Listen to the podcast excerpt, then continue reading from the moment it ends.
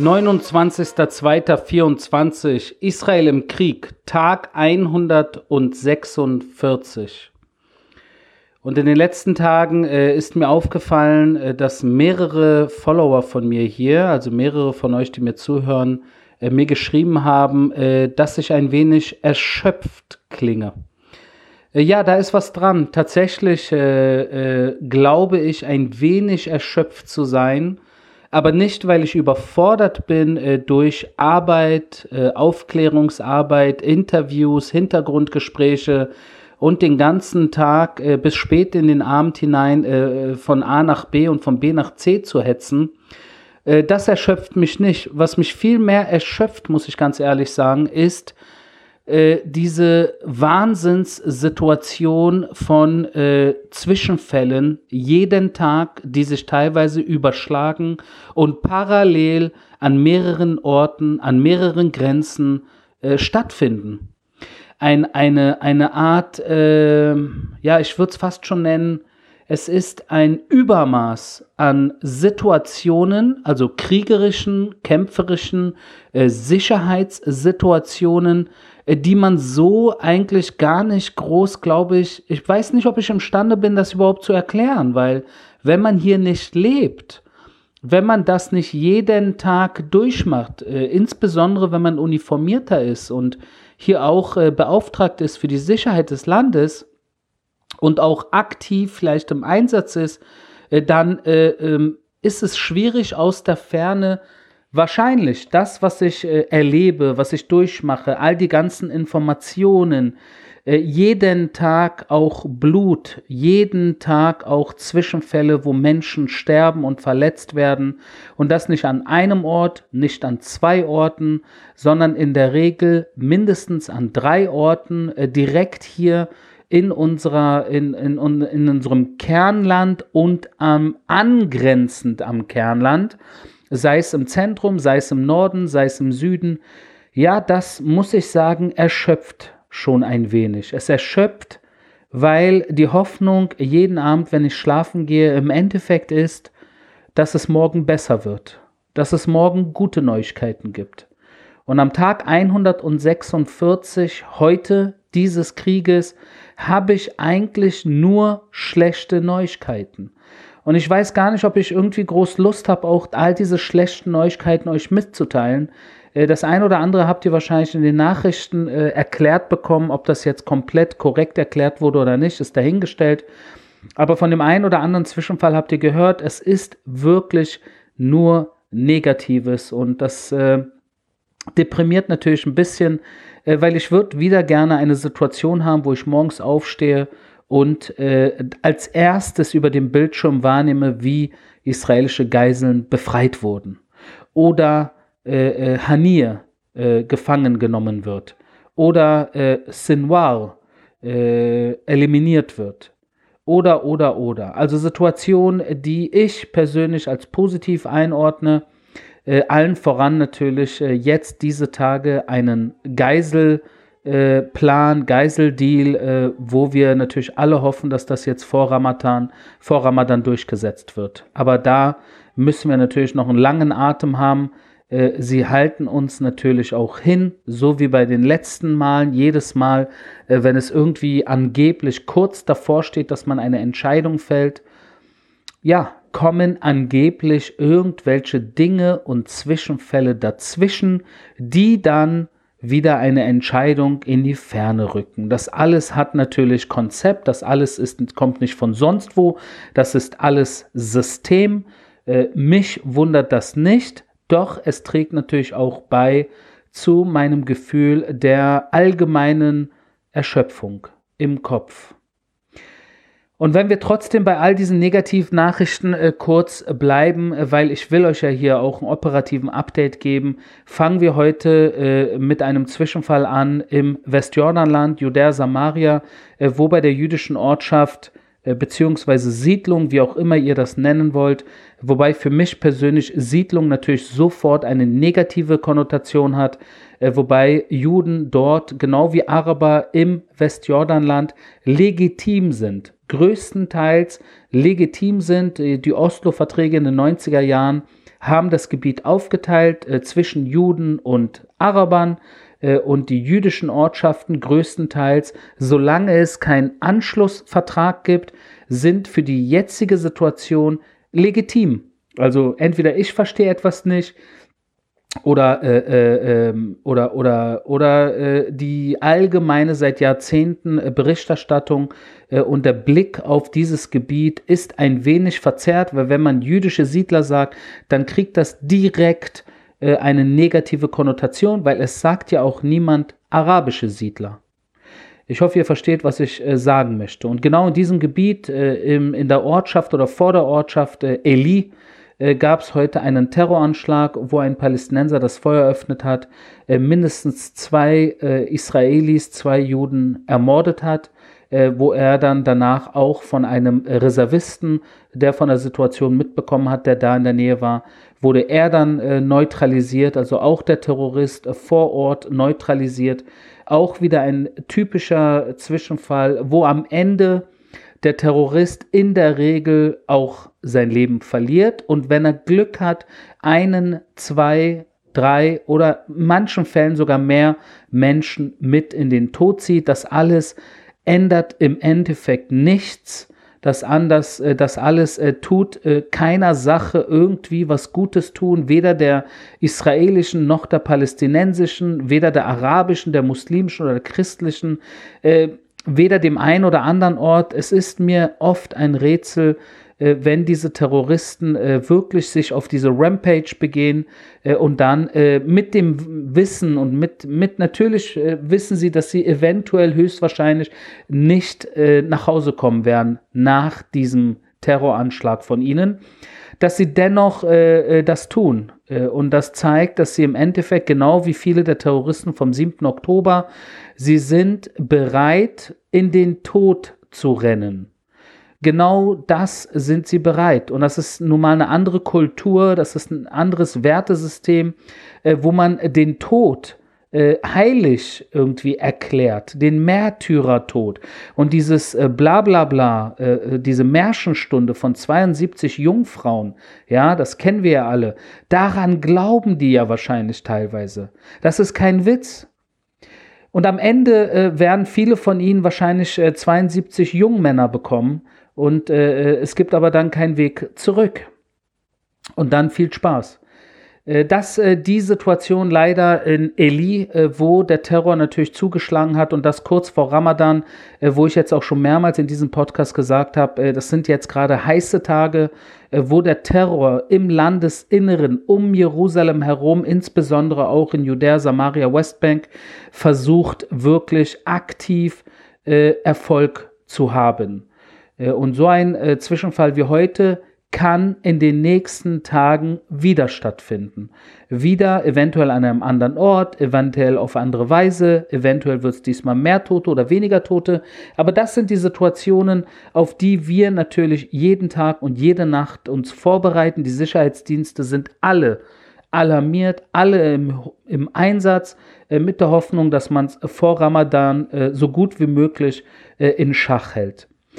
Äh, äh, mit Blick nach Libanon, da haben wir äh, heute bekannt gegeben, dass wir über 4000 Terrorziele mittlerweile der Hisbollah im Laufe der letzten viereinhalb, mittlerweile fast fünf Monate Krieg, äh, die haben wir äh, eliminiert bzw. zerstört im Libanon. Das sind teilweise auch hochwertige Terrorinfrastrukturziele, wo die Hisbollah sich schwer tut damit, dass sie diese Terrorziele, diese Infrastrukturen äh, jetzt nicht mehr zur Verfügung hat. Und auch in den letzten Monaten äh, mittlerweile weit über 200 Hisbollah-Terroristen und noch einige Dutzend palästinensische Terroristen auf libanesischem äh, Boden eliminiert. Äh, das alles die Situation vis-à-vis -vis dem Libanon, wo wir auch heute wieder beschossen wurden aus dem Libanon. Äh, und das, wie gesagt, eine tägliche Situation, wo nicht ganz äh, klar ist, äh, wohin die Reise führen wird in den nächsten Tagen, Wochen. Äh, bis jetzt äh, hält es sich ungefähr äh, so, wie es ist. Äh, es ist mal ein stärkerer Beschuss, mal ein weniger starker Beschuss, mal nimmt das Feuer zu, mal nimmt es ab, aber es herrscht Feuer. Und das jeden Tag fast ohne Pause seit dem 7. Oktober, also fast fünf Monate Krieg auch im Norden. Und wenn wir jetzt äh, nach Gaza reingucken, äh, da ist heute etwas passiert, äh, was eigentlich die Hauptsituation ist. Davon habt ihr wahrscheinlich mitbekommen, weil das natürlich über alle Kanäle besprochen wurde und erklärt wurde. Und deswegen will ich auch darauf jetzt Stellung beziehen.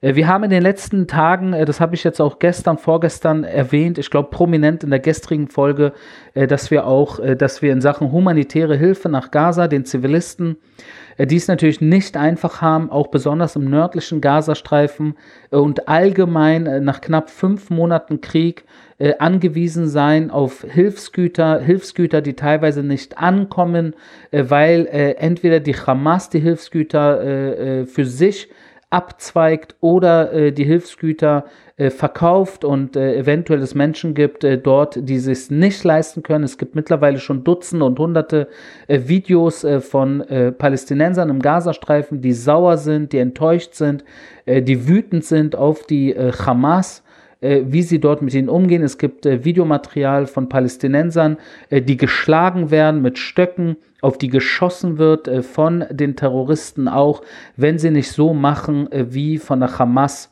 Äh, Diktatur gefordert, auch in diesen schweren Tagen, wo sehr viele Menschen teilweise nicht an Essen kommen. Ja, also sie leben in erster Linie von, äh, von Mehl, das heißt Brot ist äh, ganz, ganz zentral. Und es wird halt äh, wirklich viel Mehl reingelassen, damit die Menschen dort auch äh, Brot haben können auf dem Teller. Äh, und ja, äh, es ist eine bittere Situation, wo Israel natürlich in den letzten Tagen auch in Kooperation mit den Amerikanern, den Emiratis, Ägypten, Jordanien, Frankreich, habe ich gestern erzählt, auch aus der Luft mittlerweile äh, äh, humanitäre Hilfe, äh, Nahrung äh, und Medizin runterlässt auf den Gazastreifen und auch über die äh, Grenzübergänge äh, im Süden, Kerem Shalom und auch Rafah mit Lastwagen reinrollt, um den Menschen dort zu helfen. Und heute früh, äh, 4 Uhr morgens, sind tatsächlich 30 Lastwagen aus Kerem Shalom, äh, ist der Grenzübergang im Süden Israels nach Gaza, sind reingerollt in den Gazastreifen und haben sich äh, äh nach Norden im Gazastreifen begeben, äh, haben dann äh, den, den, in der Mitte des Gazastreifens Richtung Gaza City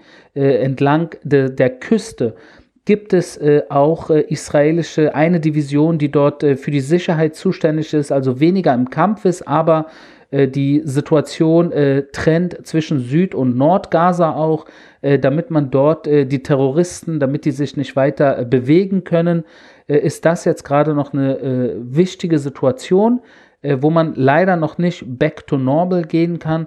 Und genau äh, nach dieser, äh, nach diesem äh, Zwischenstopp, sage ich mal, wo die Lastwagen dran vorbeigefahren sind, natürlich, äh, kam es zu einer Situation im nördlichen äh, Gazastreifen in Gaza City, wo es zu zwei Zwischenfällen kam. In einem Zwischenfall äh, haben äh, tausende Palästinenser diese Lastwagen äh, umzingelt und gestürmt und äh, man sieht das auch in einem Video, was äh, heute prominent geteilt wurde, auch ich auf meinen sozialen Kanälen. Und diese Tausende um diese Lastwagen herum und die Lastwagen äh, dann äh, durch diese, diesen Ansturm und durch diese Plünderungsversuche, äh, wie sie es wahrgenommen haben natürlich, sind diese Lastwagenfahrer teilweise weitergefahren haben Menschen äh, äh, überfahren, Menschen haben sich dort äh, totgetrampelt, äh, eingequetscht, äh, Atemnot und äh, haben dort, es gibt Dutzende Verletzte und Tote aus dieser Situation. Und in einem weiteren Zwischenfall haben sich Palästinenser einer Armee, einer, einem Posten der Armee, sage ich jetzt mal, wo Soldaten waren, haben sich genährt, äh, und hinter einer, einer großen Gruppe von Zivilisten, wo die Soldaten Verdacht geschöpft haben, dass das eventuell ein äh, so eine Art Ambush ist äh, und haben dort äh, geschossen auf die Palästinenser, die dort sie sich ihnen genähert haben, obwohl sie ihnen gesagt haben, Abstand zu halten, kamen diese Männer weiter auf sie zu. Wie gesagt, diese humanitäre Situation ausgenutzt, um eventuell hier auch den Soldaten an den Kragen zu gehen. Äh, und das natürlich eine, äh, eine schwierige Situation. eine bedauerliche Situation, wo wieder äh, natürlich eine Situation, in dem Fall eine humanitäre Situation von äh, eventuell von äh, bewaffneten Palästinensern, von Terroristen, von äh, Hamas-Leuten ausgenutzt wurde. Es kann aber auch sein, äh, und das äh, gucken wir uns gerade an in, intern, es kann natürlich auch sein, dass genau in diesen Situationen es dort einige Hamas-Leute gibt, die äh, versuchen zu verstehen, wie wir dort operativ unterwegs sind, im, also die IDF, die Soldaten, was unsere äh, Hemmschwelle ist, äh, wann wir schießen, wann wir nicht schießen, wie, wie nah sie sich an uns, äh, ähm, wie nah sie herankommen können. Und ihr wisst, wie es im Endeffekt ist. Leider hatten wir in den letzten Monaten immer wieder Zwischenfälle, wo im Endeffekt aus, auch aus Entfernung mit einem RPG oder ein Scharfschütze oder auch mit einfachem Gewehr dann im Endeffekt das Feuer eröffnet wurde, wenn man nah genug dran war an Soldaten. Und das hat sehr vielen Soldaten auch leider das Leben gekostet in den letzten Monaten. Da muss man natürlich vorsichtig sein. Wir sind immer noch im Krieg. Und das ist ein äh, sehr, sehr bedauerlicher Zwischenfall. Äh, also beide Zwischenfälle, die dort heute äh, aufgrund dieser humanitären, äh, dieses Hilfskonvois äh, leider passiert sind. Aber was noch bedauerlicher fast ist, oder es ist nicht noch bedauerlicher, aber es ist auch bedauerlich, dass im Endeffekt äh, sehr viele Medien da sehr, sehr schnell die Version der Terroristen äh, akzeptieren, annehmen und sich darauf beruhen. Und das natürlich allen voran äh, internationale arabische Medien, aber ganz schnell schwappt das auch über in die türkischen Medien natürlich, dann natürlich auch westliche Medien, da gibt es auch genug äh, Kunden, sage ich jetzt mal, die da äh, sich freuen, äh, diese Meldung aufzunehmen, wenn das palästinensische Gesundheitsministerium in Gaza A, B oder D sagt, ja. Äh, und, und das ist wirklich äh, verheerend. Äh, wir wissen ja mittlerweile alle, dass das palästinensische Gesundheitsministerium in Gaza das sind nicht irgendwelche netten Ärzte oder Krankenschwestern, sondern das sind Hamas. Äh, Angestellte, wenn ihr so wollt. Ja? Das Gesundheitsministerium im, im Gazastreifen ist äh, eine Hamas- Institution. Genauso wie damals unter der NSDAP, damals unter Hitler, äh, das Gesundheitsministerium Nazi-Deutschlands keine unabhängige Behörde war, äh, keine neutrale Behörde war, wenn die dann äh, irgendwas äh, rausgeben, äh, dass das eventuell nicht im Einklang mit der Führung äh, Nazi-Deutschlands war. Genauso ist es natürlich auch im Gazastreifen, da müssen wir uns nichts vormachen. Es ist halt verwunderlich, dass nach wie vor es so viele Medien gibt, die das äh, teilweise unkommentiert hinnehmen, was gesagt wird. Und was gesagt wird, ist natürlich immer übertrieben, immer äh, Schuld nur bei Israel. Äh, laut Berichten natürlich äh, der Palästinenser und des Gesundheitsministers, da wird alles Mögliche an Quark äh, erzählt, äh, was absolut erinnert natürlich auch an den Zwischenfall relativ gegen Anfang dieses Krieges als im Al-Ali-Krankenhaus, äh, als dort äh, eine Rakete eingeplatzt ist, ihr könnt euch daran erinnern, und die Palästinenser sofort gesagt haben, das war Israel und es gibt irgendwie 500 äh, Tote. Das wurde dann von sehr vielen, auch leider westlichen Medien genauso übernommen.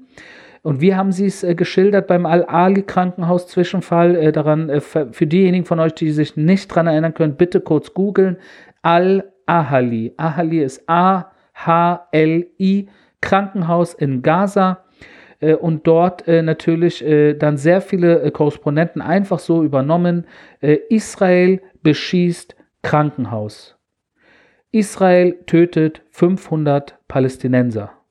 Und das, das wurde so äh, teilweise äh, genau so wurde es stehen gelassen. Und dann hat Israel äh, zum Glück äh, beweisen können, dass das kein israelischer Angriff war, sondern eine fehlgezündete palästinensische Terrorrakete, die im Gazastreifen abgeschossen wurde und im Gazastreifen selbst eingekracht ist. Ja, und explodiert ist und äh, das verursacht hat am Al-Ali Krankenhaus. Und genau wie beim Al-Ali Krankenhaus haben wir auch heute wieder eine Situation, wo sehr viele Medien, sehr viele Menschen weltweit äh, der Version im Endeffekt der Hamas, die über die verschiedenen internationalen Kanäle dann natürlich äh, verbreitet werden, wo absolut alles immer mit dem Zeigefinger auf Israel gerichtet ist, das wird übernommen und man hat im Gefühl, dass im Endeffekt sehr viele eigentlich nicht dazulernen, dass, dass man Situationen hat und man denkt, dass man eine Lektion gelernt hat, also wie zum Beispiel jetzt in diesem Fall vom Al-Ali-Zwischenfall, Al-Ali-Krankenhaus. Und heute wieder wir sehen, dass im Endeffekt sofort der Zeigefinger auf Israel äh, in jede, jeglicher Hinsicht und man nicht bereit ist, kurz äh, zu warten, kurz zu überprüfen, kurz die Version der Armee, um dann eventuell das differenzierter darzustellen. Überhaupt, dass es zu so einer Situation kommen musste, dass Israel überhaupt äh, äh humanitäre Hilfe reinlassen muss in den Gazastreifen, das alles ist ja bedauerlich weil das alles hätte nicht sein müssen. Weil der 7. Oktober hätte auch nicht sein müssen. Und auch seit 146 Tage nach wie vor 134 Menschen, die sie entführt haben, die Terroristen aus Israel, im Gazastreifen festhalten und sie nicht freilassen und deshalb diese humanitäre Situation aufrecht äh. All diese Bilder, die um die Welt gehen, all die Menschen im Gazastreifen, die tagtäglich auf der Suche auch nach Essen sind, Kinder, die leider kein normales Leben im Gazastreifen führen können. Und das, weil ihre eigene Regierung das so will, das ist so verdammt bedauerlich und trägt auch mit zu meiner Erschöpfung bei. Es trägt mit dazu bei, weil es tut weh, es ist traurig, wie die Menschen, die, die Menschen im Gazastreifen werden im Endeffekt von den eigenen, von der eigenen Führung verarscht. Wirklich verarscht und im Endeffekt missbraucht, wie man es sich eigentlich gar nicht besser vorstellen kann, wie man Menschen missbrauchen kann, weil all diese Menschen seit Monaten leiden, seit Monaten in Angst leben, seit Monaten teilweise nicht in ihren eigenen Wohnungen und seit Monaten nicht normal Essen auf dem Tisch haben können. Und wofür? Wofür das Ganze? Nicht jeder will Märtyrertod. Nicht jeder ist bereit, diese radikal-islamistische Diktatur zu unterstützen. Und es ist äh, höchste Zeit, äh, dass wir da Fortschritte machen und äh, den Tag nach der Hamas im Gazastreifen erleben. Wie auch immer dieser Tag danach ausschauen wird, meine große Hoffnung wird sein, dass der Gazastreifen im Endeffekt äh, von, in erster Linie von arabisch, pragmatisch arabischen Staaten, äh, die eventuell ein Stück weit mehr Einsatz zeigen werden im Gazastreifen, sowohl finanziell als auch mit Boots on the Ground, hoffentlich im Gazastreifen äh, eine, eine bessere Zukunft in die Wege leiten werden am Tag nach diesem Krieg. Solange wir jedoch in dieser Situation gefangen sind, trägt Israel im Endeffekt auch mit Verantwortung für die Zivilisten im Gazastreifen, weil die eigene Regierung es ja nicht macht.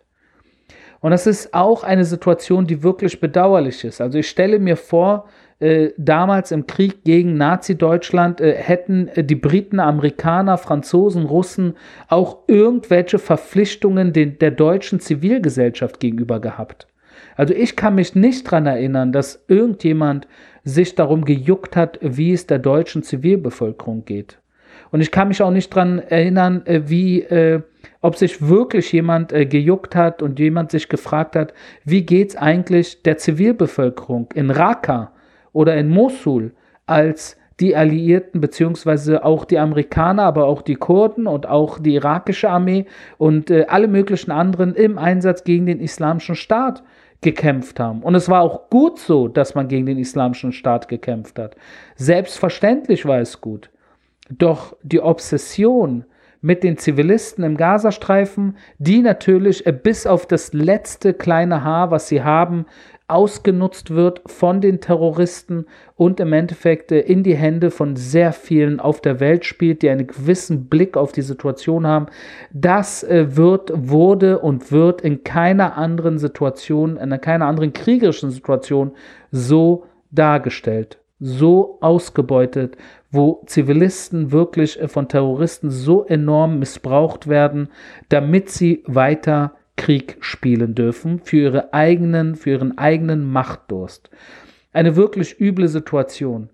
Und wenn wir da nochmal auch in der Region gucken, äh, haben wir dann natürlich den Jemen mit den Houthi-Terroristen, wo in den letzten Tagen und Wochen es immer wieder zu Zwischenfällen kommt. Das ist vielleicht für viele aus dem Fokus geraten. Ich habe es gestern kurz erwähnt mit der Fregatte Hessen, die dort im Einsatz war und ist äh, und auch sehr viele andere internationale Kräfte, aber auch im Jemen, was ja niemanden wirklich juckt, gibt es die Houthi-Terroristen, die den Süden des Jemens übernommen haben und dort äh, im Jemen leben über zwei Millionen Kinder.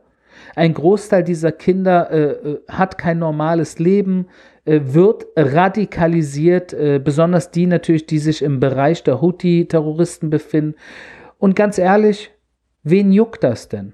Wen von all diesen ganzen Schreihälsen, die besorgt sind, äh, äh, äh, auch auf deutscher Straße bezüglich palästinensischem Lebens, wo sind denn all diese Leute, wenn es um das Leben von anderen äh, Muslimen oder Arabern in der Region geht? Also es ist alles sehr, sehr ähm, absurd und sehr, sehr heuchlerisch. Und das habe ich heute auch in einem Gespräch mit einem äh, Menschen, der mir geschrieben hat, ein, ein junger Araber, der mir auf Deutsch geschrieben hat, äh, Arie, hört auf äh, zu töten. Dann habe ich ihm geschrieben, wovon redest du? Da meinte er, hört auf, in Gaza Menschen äh, zu töten. Ihr tötet Muslime, äh, ihr tötet Araber, irgend sowas. Dann habe ich ihm geschrieben, wo warst du, als in Syrien 500.000 Muslime bzw. Araber getötet wurden. Wo warst du? Und wo warst du äh, oder wo bist du, wenn im Jemen in den letzten Jahren 100.000 Menschen getötet wurden? Wo warst du und wo bist du? Und dann hat er geschrieben, äh, äh, lenkt nicht ab, darum geht es nicht, es geht um euch. Es geht um euch, damit meint er die Juden. Wir Juden sollen nicht töten. Das heißt, wenn ein Moslem einen Moslem tötet im Kampf oder ein Araber ein Araber oder wenn Krieg zwischen Saudi-Arabien und dem Iran oder zwischen von mir aus äh, innerhalb Syriens oder Libanons zwischen den verschiedenen Sekten im Islam geht, und das haben wir ja gesehen, geht doch niemand auf die Straße, weder in Deutschland noch in England noch in New York, nirgendwo. Oder könnt, könnt ihr euch an irgendwelche Protestmärsche erinnern? Ich nicht. Man geht ausschließlich auf die Straße, wenn es um den Nahen Osten geht, wenn Juden im Endeffekt verantwortlich gemacht werden können für den Tod von Muslimen, für den Tod von Arabern. Und es wird komplett, aber komplett ausgeblendet, was die Ursache dieses Krieges, dieses Kampfes ist. Äh, äh, Hamas ihre Übeltaten vom 7. Oktober im besten Fall äh, sagt man in so einem Nebensatz, ja, finde ich auch nicht so gut oder bin ich dagegen oder das ist ja auch falsch. Und dann kommt das große Aber. Und nach dem großen Aber kommt dann sehr, sehr, sehr viel Antisemitismus.